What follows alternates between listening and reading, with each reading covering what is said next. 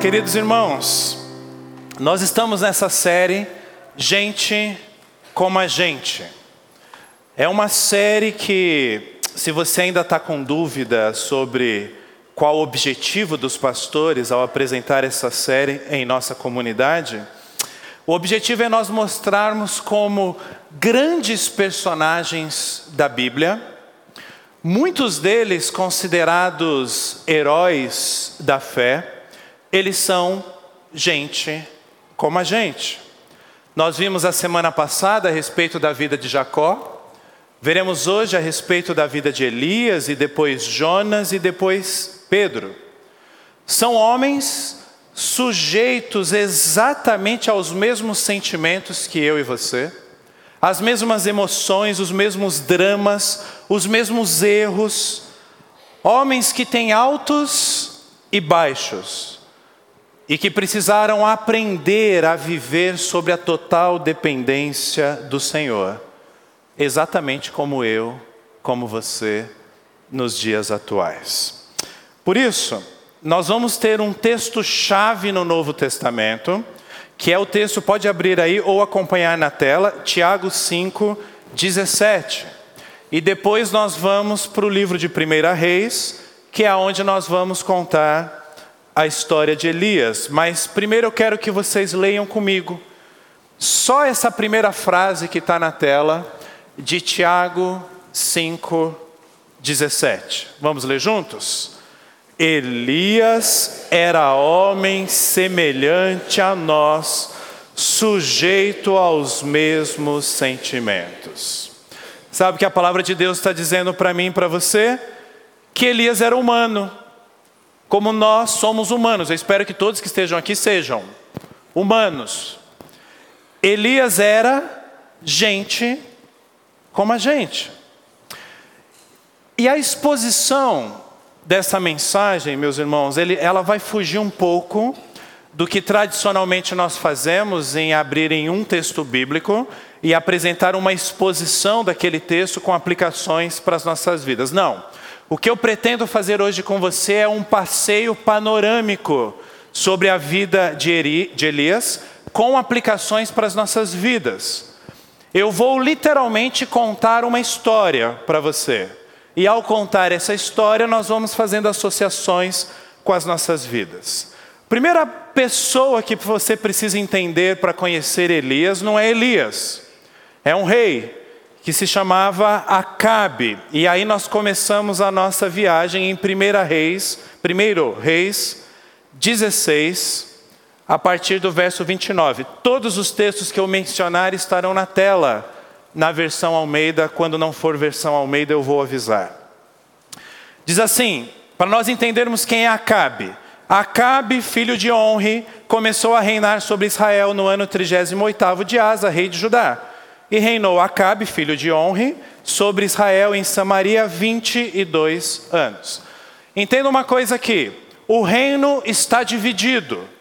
Há o reino do norte o reino do sul, o reino de Israel e o reino de Judá. E nós temos aqui Onre, o pai de Acabe, que funda a terceira dinastia de Israel. Acabe é o seu filho, depois os seus netos também sobem ao trono, Acasias e Jeorão.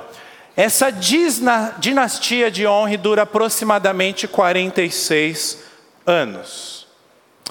E deixa eu fazer uma pergunta para você, para introduzir Acabe e o que está acontecendo aqui no contexto de Elias. Você consegue imaginar um presidente que é péssimo para o seu país? Então, Acabe foi um problema para Israel, a começar pelo casamento. Ah, olha o que diz o verso 30. Ah, essa imagem que aparece para você é da mulher dele, protagonizada por uma novela da Rede Record, a Jezabel. E diz assim o texto bíblico: Fez Acabe, filho de Honre, o que era mal perante o Senhor. Presta atenção, como é pesado o texto. Mais do que todos os que foram antes dele. Aí eu dou, eu dou um pulo no texto, diz assim: Tomou por mulher a Jezabel, filha de Etibal, rei dos Sidônios, e foi e serviu a Baal e o adorou. Verso 32. Levantou um altar a Baal na casa de Baal que edificara em Samaria. Também Acabe fez um poste ídolo, de maneira que cometeu mais abominações para irritar ao Senhor, Deus de Israel, do que todos os reis de Israel que foram antes dele. Bom, eu espero que ninguém aqui seja gente como a gente, no sentido de como Acabe. Bom, pelo menos eu não sou, eu espero que você não seja. Nesse nível, Acabe não é o nosso foco, mas é importante você entender que Elias, ele entra na história do povo de Israel nesse contexto.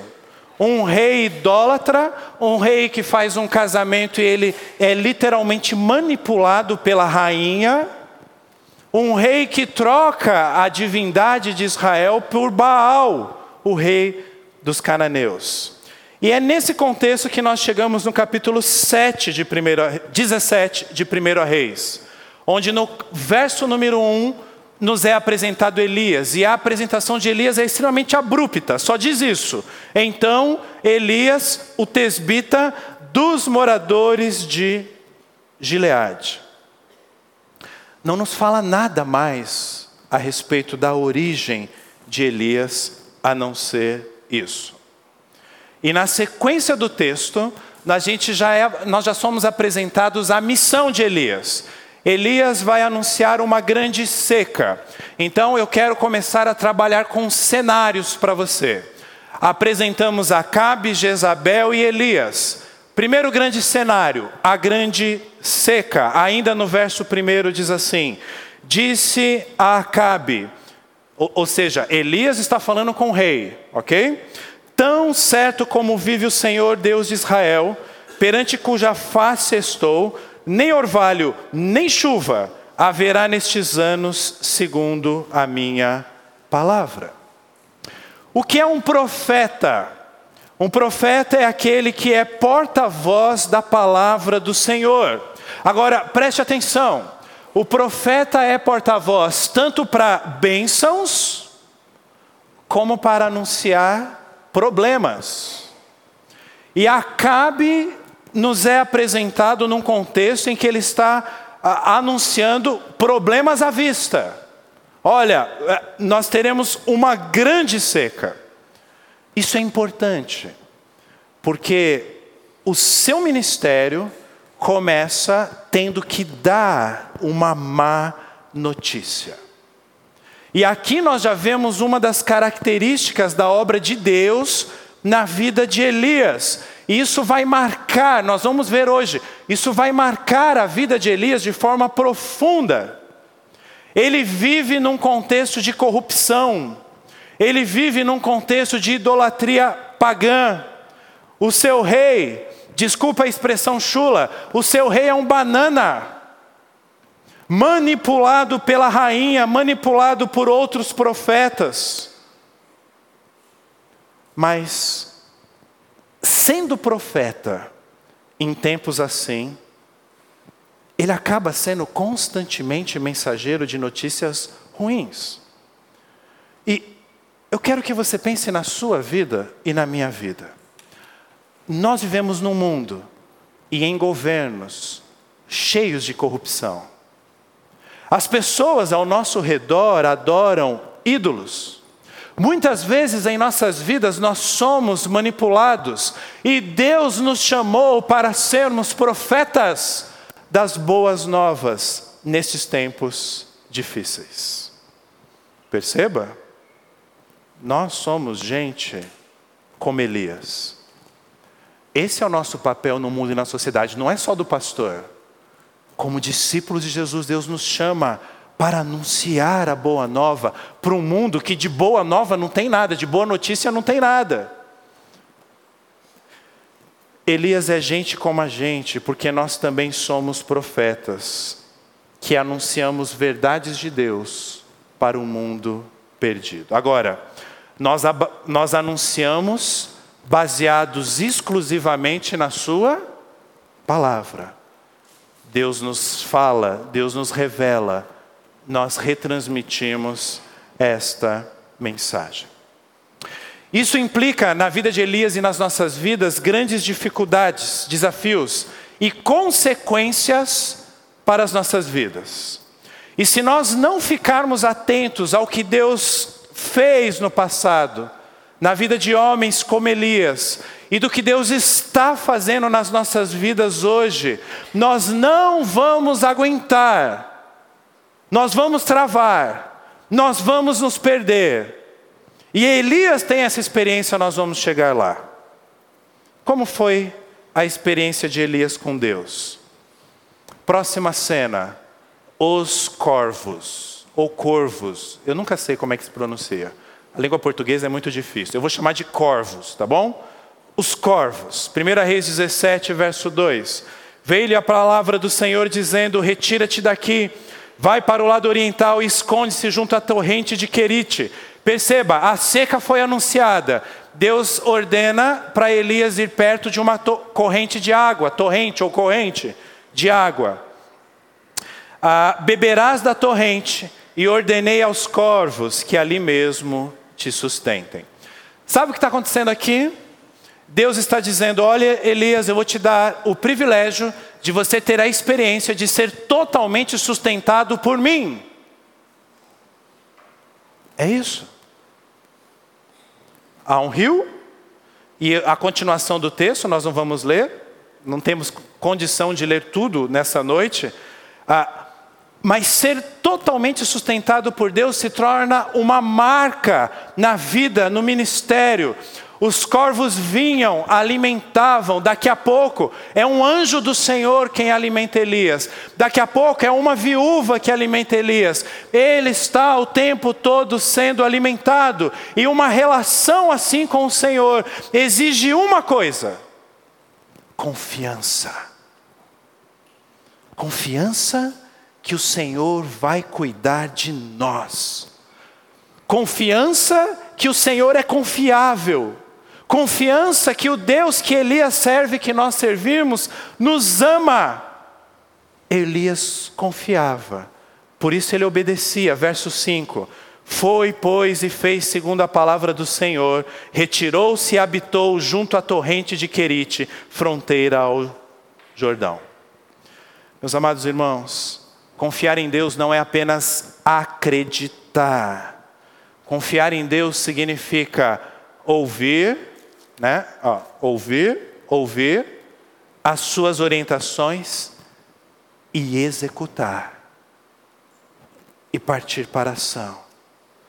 Quando nós fazemos isso, e preste atenção que eu estou colocando uma condição aqui, Deus cumpre exatamente o que nos prometeu. Verso número 6: Os corvos lhe traziam pela manhã pão e carne, como também pão e carne ao anoitecer. E que ele bebia? Ele bebia da torrente.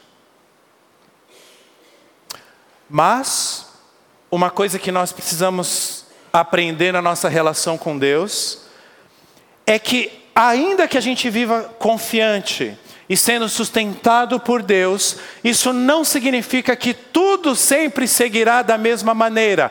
Guarde isso que eu vou te falar, escreva se possível. A vida não é linear, como às vezes os nossos sonhos a gente fica imaginando. Ah, minha vida vai começar aqui, e assim eu vou namorar, vou noivar, vou casar, vou ter filhos, vou ter uma ascensão profissional, financeira, e é sempre para o topo, sempre para o topo. Não, a vida não é sempre como gostaríamos que fosse. A vida sempre nos apresenta desafios. Verso número 7, está na tela. Mas passados dias, a torrente secou, porque não chovia sobre a terra. Ontem, no encontro da UMP, eu falava sobre maturidade. Falava que nós vivemos em uma geração que tem dificuldade em lidar com frustrações. E essa geração está chegando nas empresas e ela, é, é, eles não passam em entrevistas de emprego, eles não são aceitos, e eles falam: Ah, mas o que está acontecendo? Porque meu papai e minha mamãe falou que eu era o mais lindo, a mais linda. E eu falava para os jovens ontem, ontem, que aqui na IPVM nós não, não preparamos adolescentes. Nós preparamos pessoas para se relacionar com Deus e encarar as frustrações sob a perspectiva de que Deus te ama, que Ele tem um propósito em tudo que Ele faz. A sua vida vai mudar. Você vai passar por transições. Olha o que aconteceu, estava tudo ótimo. Estou de boa aqui, ó. O mundo está em seca, mas Deus está mandando aqui os corvos, tá essa aguinha fresquinha aqui, mas a fonte secou. E por que não sabemos lidar com frustrações na nossa sociedade? A gente traz isso para o nosso relacionamento com Deus. E falou: oh, Deus, o Senhor não pode me frustrar assim. Mas não é assim que funciona. O segredo da vida não é não passar por momentos difíceis. O segredo da vida é passar por momentos difíceis e continuar ouvindo, continuar confiando, continuar executando a direção que o Senhor deu para a sua vida. Deus fala, Deus nos orienta, nós obedecemos. Mas ser guiados por Deus não significa que não vamos passar por sofrimentos. Os sofrimentos são fruto da queda humana. Elias não era um super-humano. Não era. Ele era gente como a gente. De novo, o texto de Tiago vai aparecer aí na tela para você, nosso texto-chave. Elias era homem semelhante a nós, sujeito aos mesmos sentimentos, inclusive em seus erros. Aí sabe o que Deus faz? Próxima cena: a viúva de Serepta. Deus fala: olha, a torrente secou, mas continue confiando em mim. Ah, vá para uma outra região que você vai encontrar uma viúva. O texto vai aparecer aí na tela. É, 1 Reis 17, 9. Vai a Sarepta, que pertence a Sidom, e demora-te ali, onde ordenei a uma mulher viúva que te dê comida. Eu quero que você entenda o que está acontecendo aqui. Elias estava sendo alimentado pelos corvos. E agora Deus manda ele ser alimentado por uma mulher viúva. Isso era extremamente humilhante naquela sociedade. Aquela sociedade patriarcal, a viúva é a imagem da pessoa mais frágil. Ser sustentado por uma viúva é mais absurdo na cabeça de Elias do que ser sustentado por corvos. Como assim? Uma viúva? A viúva é que precisa de sustento e não ela me sustentar. E quando Elias chega nessa cidade e ele encontra a viúva, a situação é ainda mais dramática. Essa mulher vira para ele: Olha, desculpa, profeta de Deus, eu estou aqui preparando meu último alimento é, é uma situação de extrema pobreza, de escassez total. Fala, olha, eu vou comer isso, vou dividir com meu filho e nós vamos esperar a morte. É dramático o texto. E o que é curioso nós percebemos aqui é que a confiança em Deus daquela mulher também é provada. Ela não confiava mais em um milagre de Deus. Vai aparecer o verso 12, eu não vou ler todo, todo aí, mas só para vocês verem. Ela fala: há um punhado de farinha numa panela, há um azeite numa botija. Vê, ó, eu peguei aqui uns gravetos, eu vou, dar, vou esquentar aqui, vou fazer para o meu filho, nós vamos comer, nós vamos morrer. Está aí no texto. Agora, o texto se torna ainda mais dramático quando essa mulher é desafiada a servir, primeiro, ao profeta. Diz assim, no verso 17, 13 e 14. Elias lhe disse: Não temas. Até aí tudo bem, né? Ela falou: Joia, que bom, o profeta está falando para eu não ter medo. É porque ele vai fazer alguma coisa. Só que aí ele diz assim: Vai e faze o que disseste, mas primeiro faze dele, né, a farinha ali com azeite e tal, e traze para mim um bolo pequeno. Traze-me aqui fora. Depois fará para ti mesma e para teu filho porque assim diz o Senhor de Israel: a farinha da tua panela não se acabará e o azeite da tua botija não faltará, até o dia em que o Senhor fizer chover sobre a terra. Pastor, o que está acontecendo aqui? Que homem mais insensível! Ele estava com fome, a mulher com fome, o filho com fome, e ele pede para ser servido primeiro? Eu te explico. Deus está nos apresentando o conceito das primícias. O conceito de que o primeiro, o melhor, deve ser dado ao Senhor. O profeta é um representante do Senhor ali. E meus amados irmãos, hoje em dia nós pastores temos uma dificuldade tremenda em falar de dízimos e ofertas, por exemplo, num contexto que nós vivemos de falsas igrejas por aí. E embora eu não possa entrar em muitos detalhes nesse tema, eu preciso te dizer, porque é bíblico. Ah, é muito simples. Você prioriza o Senhor com seus bens, com seus recursos. Eu estou falando prioriza, não é a sobra. Por isso que o profeta é servido primeiro. Mesmo numa situação de extrema escassez, você prioriza o Senhor, é uma ordem do Senhor. Qual é a consequência? Ele te abençoa. Nossa, pastor, teologia de prosperidade na IPVM agora. Não. Os teólogos da prosperidade, eles usam isso para os seus benefícios escusos próprios. O que eu estou falando para você é Bíblia. Ah, pastor, para com isso, pastor. Tá bom, faça um teste. Faça um teste. É, não sou eu que estou falando para. Estou te desafiando, não. Deus, lá em Malaquias, ele fala: faça um teste, me prove. Me prove, seja fiel, me dê as primícias, se eu não vou encher a sua casa de bênção, se eu não vou abrir os céus e vai derramar um dilúvio em cima da sua cabeça de bênçãos.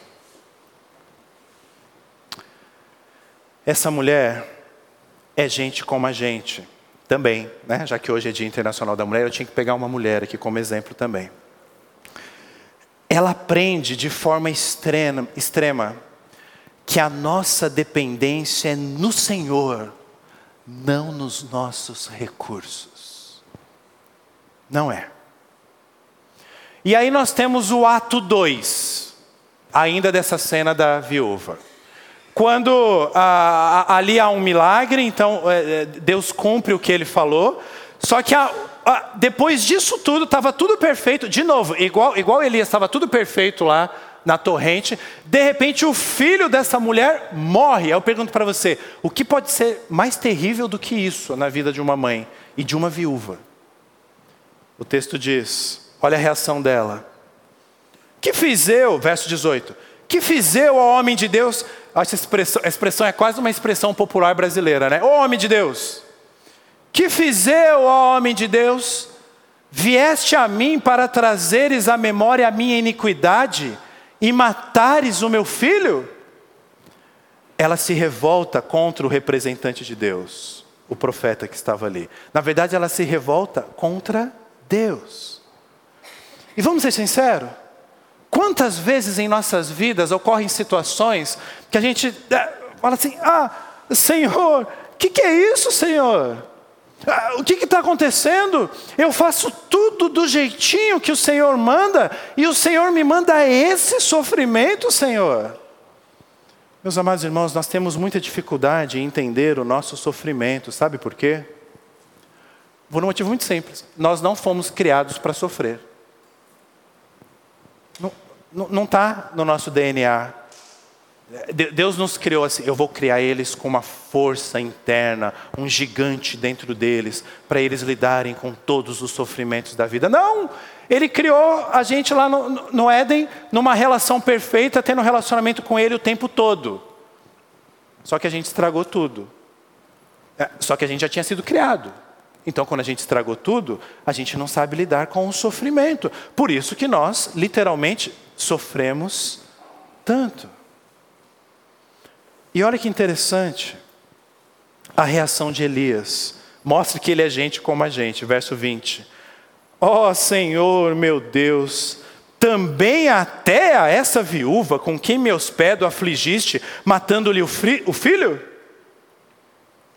Perceba, gente ainda que você tenha uma vida de comunhão com Deus, ainda que você seja usado com poder por Deus, você não está livre de sofrimento. Sabe por quê? Porque todos somos humanos. Elias era humano como a gente. Elias, verso, Tiago vai aparecer de novo aí para você. Elias era homem semelhante a nós, sujeito aos mesmos sentimentos. Ainda assim, ele mantém a sua fé no poder de Deus. Ele crê que Deus pode transformar situações difíceis. E aí o verso 21 diz que ele estende-se três vezes sobre o menino, no sentido de, de oração mesmo. Ele clama ao Senhor, diz: Senhor, meu Deus, eu rogo, faças a alma desse menino entrar nele, ou tornar a entrar nele. Semana passada, o reverendo Eduardo nos mostrou a luta de Jacó com Deus. Elias está lutando com Deus aqui. Ele é gente como a gente. E é curioso, porque ele não fez uma oração e resolveu tudo. É, três vezes. Às vezes a gente vê lá no Novo Testamento a importância de nós perseverarmos, de persistirmos, de insistirmos nas orações. A gente fala, ah, mas para quê? Então aqui os personagens bíblicos mostrando. Deus tem um propósito nisso, a nossa maturidade, nosso crescimento, a gente compreender cada vez mais o nosso relacionamento com Ele. O Senhor não atende Elias imediatamente, mas ele insiste e o menino volta à vida. Agora, olha a reação da mulher, verso 24. Então a mulher disse a Elias: Nisto conheço agora. Isso, isso me lembra a história de Tomé. Isso, nisto conheço agora que tu és homem de Deus e que a palavra do Senhor na tua boca é verdade. Olha o que está acontecendo aqui. Deus havia dado sustento diário para essa viúva por anos. Ah, pelo texto de Tiago, a gente sabe que foram ali três anos e meio, mais ou menos.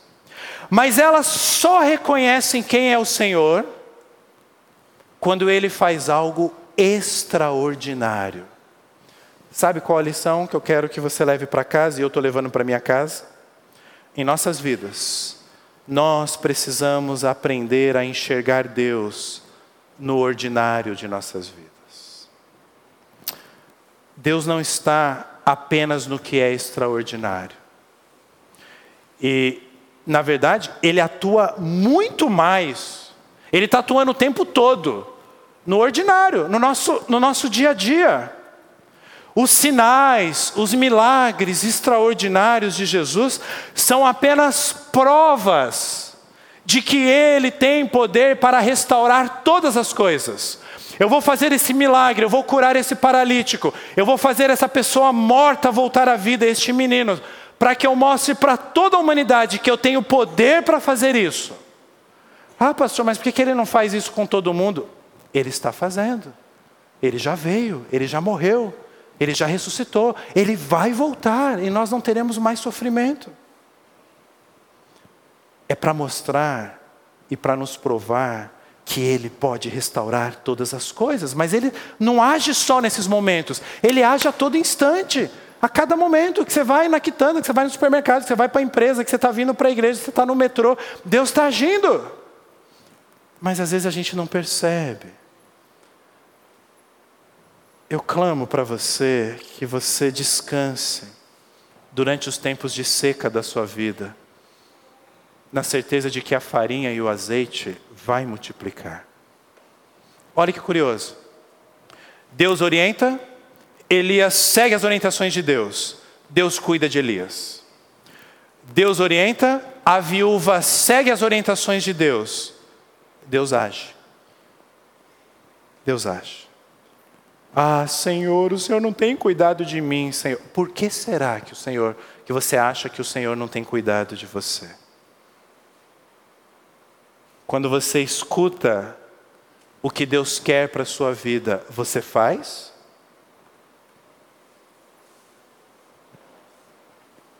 Tudo é uma questão de confiança. Deus tem caráter. Ele cuida de nós. Próxima cena, há um anúncio de uma chuva. Verso, de, capítulo 18 começa dizendo assim: Vai, apresenta-te a Acabe, o rei, de novo, né? Porque darei chuva sobre a terra. Então a seca vai acabar, vai vir chuva. Agora presta atenção que aqui tem um encontro que muitas vezes passa assim despercebido quando a gente pensa na história de Elias.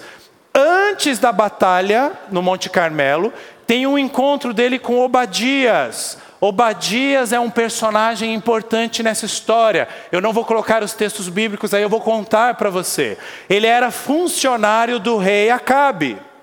Ele era ali, o, ele tomava conta do palácio, ele era como o braço direito de Acabe. Só que Obadias, diferente de Acabe, amava ao Senhor. Acabe não. Acabe tinha se perdido. Obadias é um exemplo de como é possível mantermos os nossos valores, os nossos princípios, mesmo diante de uma cultura, mesmo diante de governos, mesmo diante de empresas corruptas, até famílias. É um exemplo forte disso, por quê? O texto nos mostra, se está com a sua Bíblia aberta, aí você vai folhear, você vai ver, que tem um momento que Jezabel, ela resolve matar todos os profetas do Senhor. Sabe o que Obadias faz?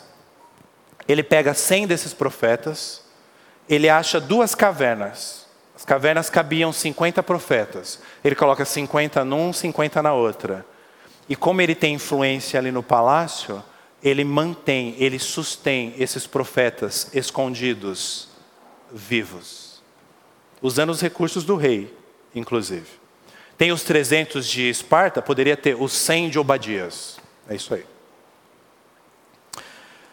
Isso me lembra uma história da Segunda Guerra Mundial.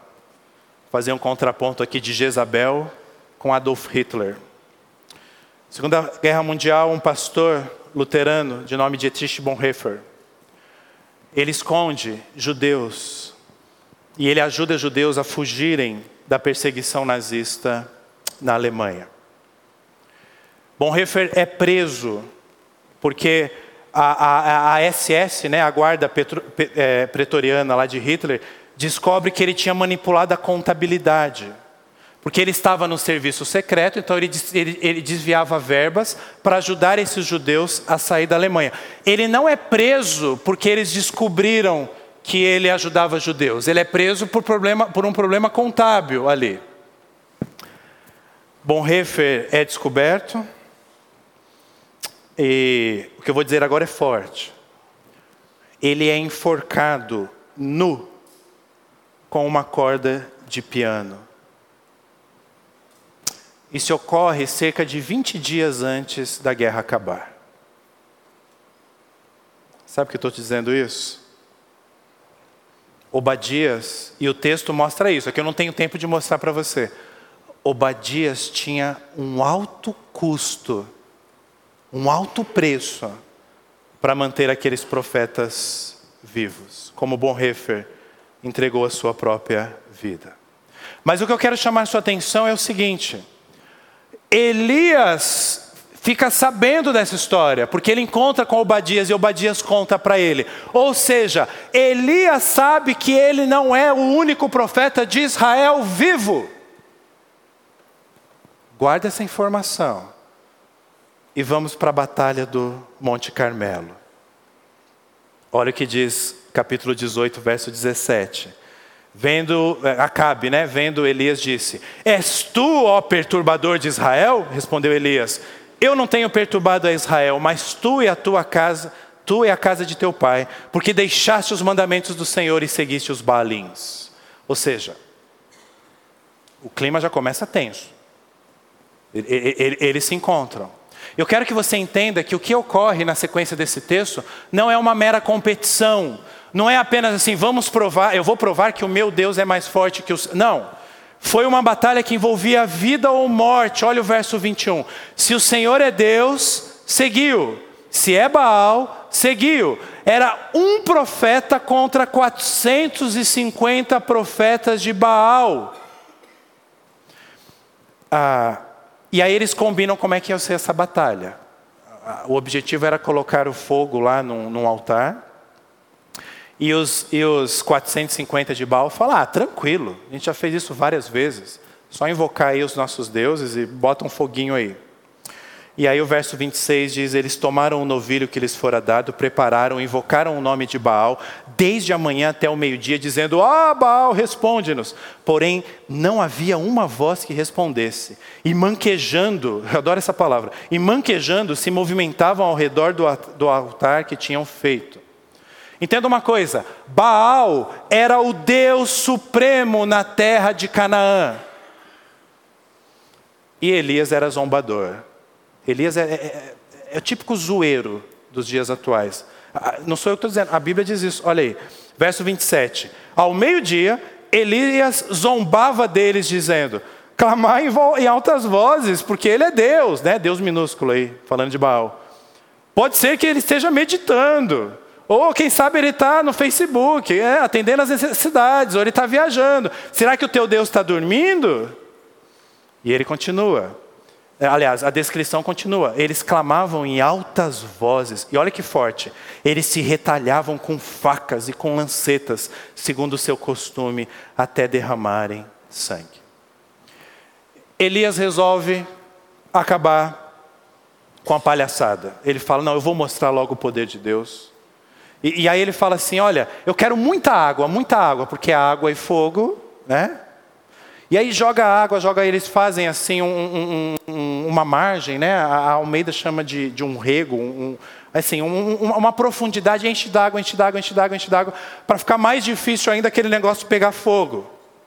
E o verso 36 a 38 diz: Ó oh, Senhor, Deus de Abraão, de Isaac e de Jacó, fique hoje sabendo que tu és o Deus de Israel, e eu sou teu servo, e que segundo a tua palavra fiz essas coisas. Responde-me, Senhor, responde-me, para que este povo saiba que tu, Senhor, és Deus, e que a ti fizeste retroceder o coração deles. Então, diz o verso 38, caiu o fogo do Senhor e consumiu o holocausto, e a lenha, e as pedras, e a terra, e ainda lambeu toda a água que estava ali naquele recipiente.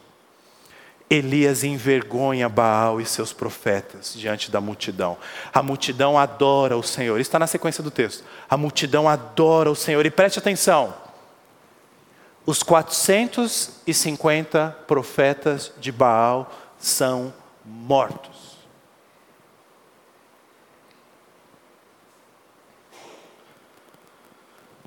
Nossa, pastor, o que isso tem a ver com a minha vida, hein? Para amanhã eu acordar e pensar nessa reflexão. Tá. Às vezes nós entramos numa rotina religiosa, religiosa, não de comunhão com Deus, religiosa, e achamos que Deus não está mais agindo nas nossas vidas. Achamos até que Ele não existe mais. E nos deixamos moldar pelos valores da nossa cultura, pelos valores que estão ao nosso redor, e começamos assim, a gente nem percebe, começa a se afastar do verdadeiro Deus.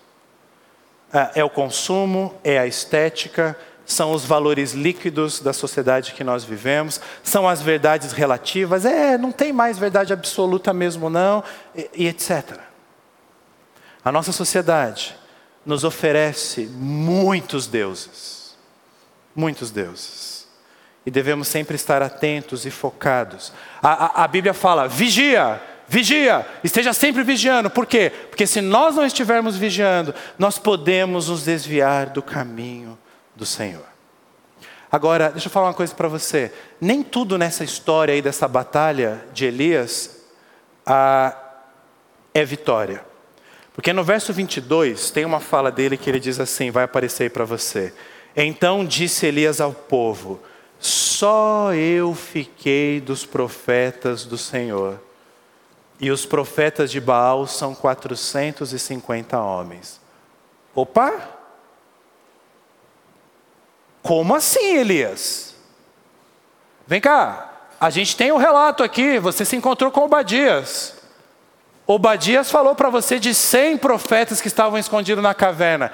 Que história é essa de no meio da batalha você falar, só eu sobrei ou, ou, ou fiquei dos profetas do Senhor? Mentira! Ele sabia que haviam outros cem profetas. Elias é gente como a gente também nos seus pecados.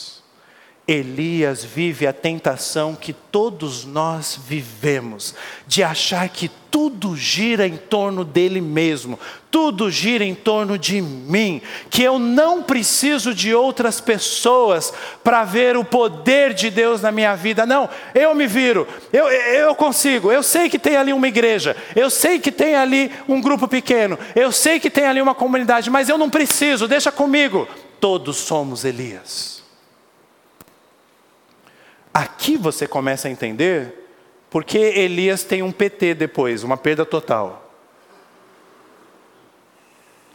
Ele vai ter problemas. Ele vai ter problemas emocionais, ele vai ter problemas psicológicos. Por quê? Porque ele gerou no seu coração uma expectativa em relação a si mesmo em relação a Deus que era falsa. Elias vai flertar com a depressão por causa destes erros do passado, que agora a gente está no presente aqui na história. Próxima cena: a oração para chover. Deus já tinha falado que ele faria chover, ainda assim, foi necessária a oração de Elias. E presta atenção, não é só uma oração. E presta atenção, não é uma simples oração. E presta atenção, não é só uma, são sete orações. E aí eu vou para o texto de Tiago, que nos explica isso. Olha lá. Elias era homem semelhante a nós, vamos ver a continuação do texto. Sujeito aos mesmos sentimentos. E orou com instância para que não chovesse sobre a terra. E por três anos e seis meses não choveu. E orou de novo. E o céu deu chuva, e a terra fez germinar seus frutos. Aí no verso 45, lá de 1 Reis 18, aparece essa frase aí: Caiu grande chuva. Tem uma cena aqui também que eu quero só citar para vocês, por motivos de tempo. Eu estou chamando ela de Elias Flash ou Elias Sonic, já que está no cinema. Por quê? Olha na versão NVT, eu vou mostrar logo na NVT para ficar mais claro logo para vocês. 1 Reis 18, 46. Então o Senhor concedeu força extraordinária a Elias. Ele prendeu a capa no cinto e correu à frente do carro de Acabe até a entrada de Jezreel, que era uma cidade ah, aconteceu algo sobrenatural ali. Ele teve uma super velocidade e chegou na frente de Acabe na cidade. Sabe por que eu estou dizendo isso para você?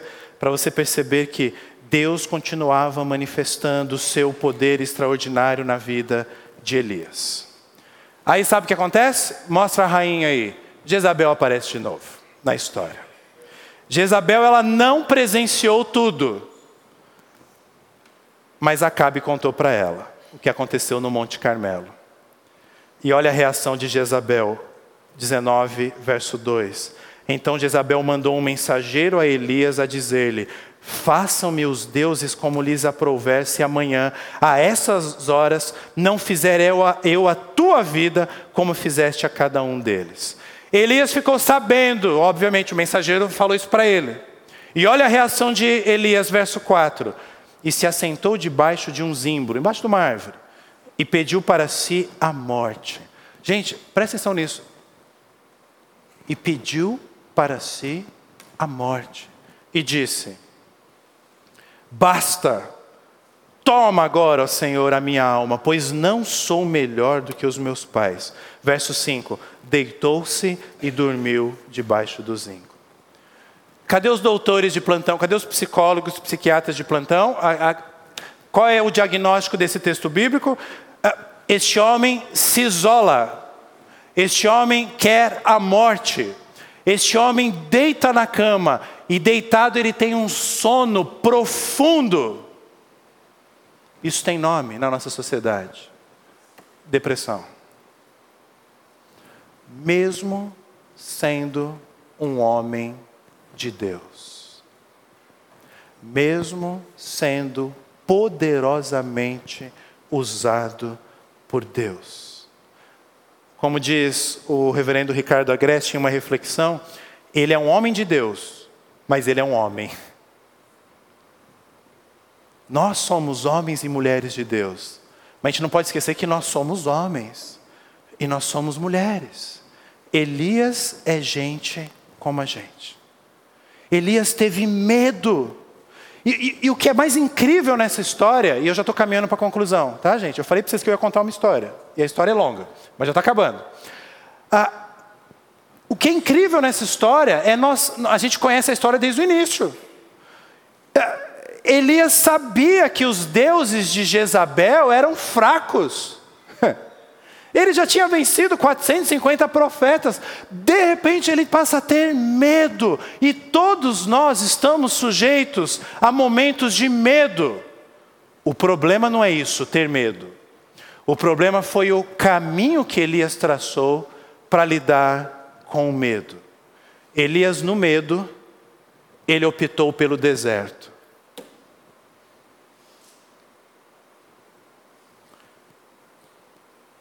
Ao invés de ficar com amigos, ao invés de ficar com irmãos, para tratar a sua depressão, para tratar o seu medo, ele se isola. Ele sabia que, haviam, que havia duas cavernas com 50 profetas. Ele, ele falou, cumpri, ele poderia ter falado, cumpri minha missão, vou lá, eu vou ser o centésimo primeiro profeta lá escondido, porque Obadias nos protege.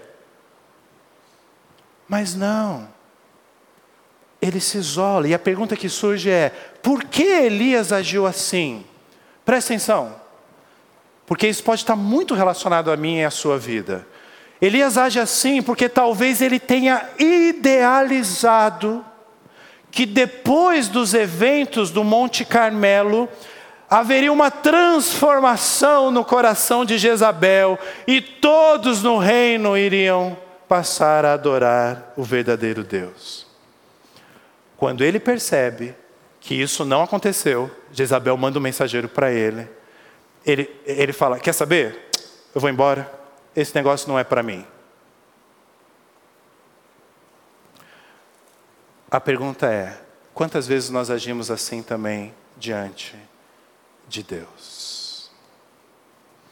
Elias está cansado. E aí nós chegamos à última cena. Elias no Monte Horebe ele está caminhando. 1 Reis 19, verso 9, eu já estou avançando na história, para a gente concluir. E ele diz assim: Deus pergunta para ele, é, presta atenção na pergunta de Deus. Eu até dei destaque aí no slide, né? Que fazes aqui, Elias? E aí lá vem ele com as justificativas, igual a gente, né? Principalmente homens. Olha lá. Ele respondeu: Eu tenho sido zeloso pelo Senhor, Deus dos exércitos, porque os filhos de Israel deixaram a tua aliança, derribaram os teus altares, mataram os teus profetas à espada. Presta no que ele fala. E eu fiquei só. É, ele está falando isso para Deus. E procuram tirar minha vida. Ele não era o único profeta. Mas Deus é gracioso. Deus não age segundo os nossos erros. E aí Deus manda um anjo. E o anjo vai lá alimentar. Deus cuida do físico de Elias, porque é o que ele estava precisando ser cuidado. E, assim, e é curioso como você vê o carinho de Deus, né? O pão quentinho, toda manhã, Aí ele dormia. Ah, soninho gostoso. Acordou, ó, tem mais pão quentinho para você aqui. E ele fala: Olha, você ainda tem uma grande caminhada pela frente. E ele caminha 40 dias e 40 noites, que tem uma conexão direta com Jesus no deserto também. Mas o ponto aqui é que a pergunta de Deus é: O que você faz aqui, Elias? Preencha com seu nome o que você faz aqui, Alexandre? O que você faz aqui, Edu? O que você faz aqui, Marcelo? É como se Deus estivesse dizendo para ele, está dizendo para nós: Você esqueceu como as coisas funcionam? É tão simples. Eu falo, você obedece, eu executo. Eu não mandei você para este lugar, Elias. Sabe, gente, como Elias, às vezes nós nos metemos em problemas, não porque Deus nos colocou naquele problema, mas porque nós achávamos que aquele era o melhor caminho. Mas Deus não tem nada a ver com isso, Ele não mandou a gente ir para lá. E a gente fala, ai que problemão que eu encontrei, ai Senhor, me ajuda aqui. E Deus fala, o que você está fazendo aí? Eu não mandei você ir para aí. Como Elias, muitas vezes nós temos uma, uma visão distorcida da realidade. Eu sou o único que sobrou. É nada. E às vezes a gente é meio que cego assim mesmo. Como Elias, às vezes nós decidimos viver no isolamento, no deserto. Você quer tratar a sua depressão? Vem para a comunidade. Encontre um grupo de amigos, de irmãos, se reúna com eles, peça oração, exponha os seus problemas. Pessoas que te amam verdadeiramente, não estou falando de religiosos. Você sempre vai encontrar os dois grupos, mas é só pesquisar direito. Como Elias, muitas vezes nós discordamos do final da história.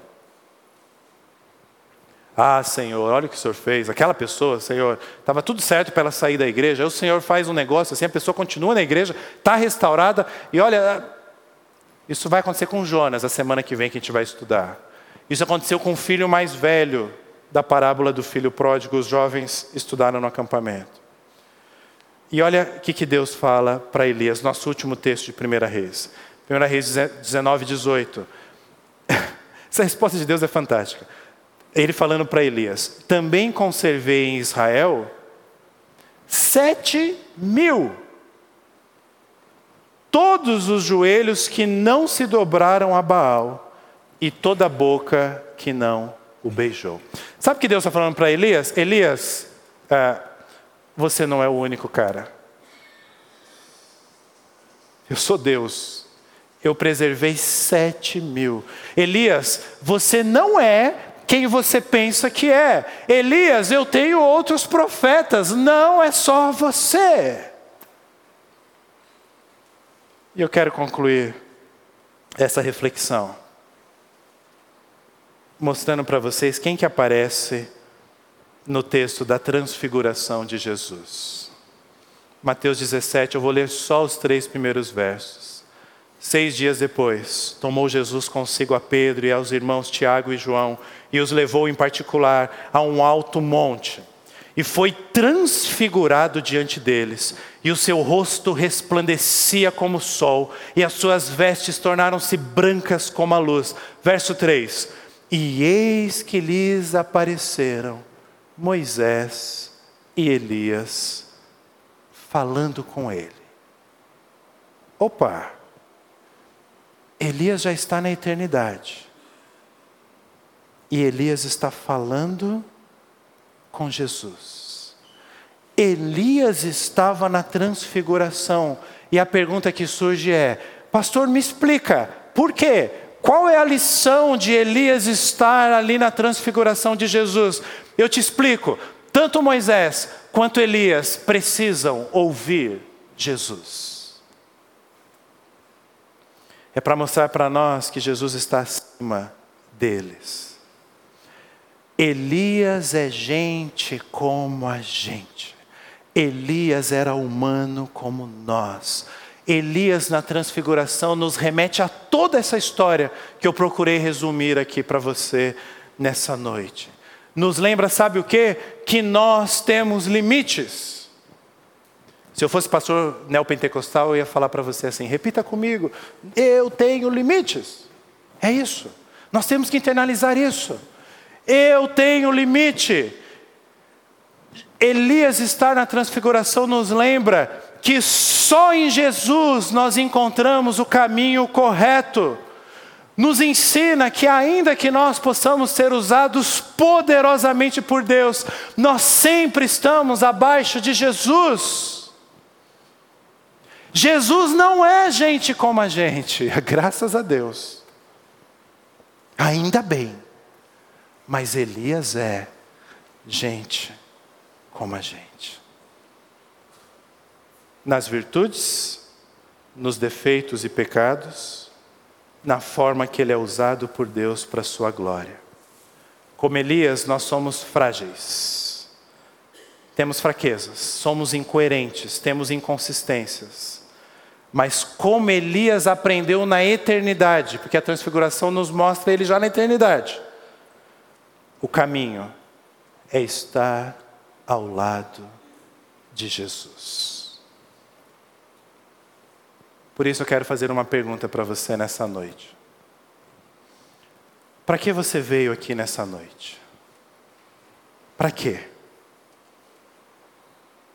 Não perca o privilégio que Deus está te dando de se encontrar com o Senhor.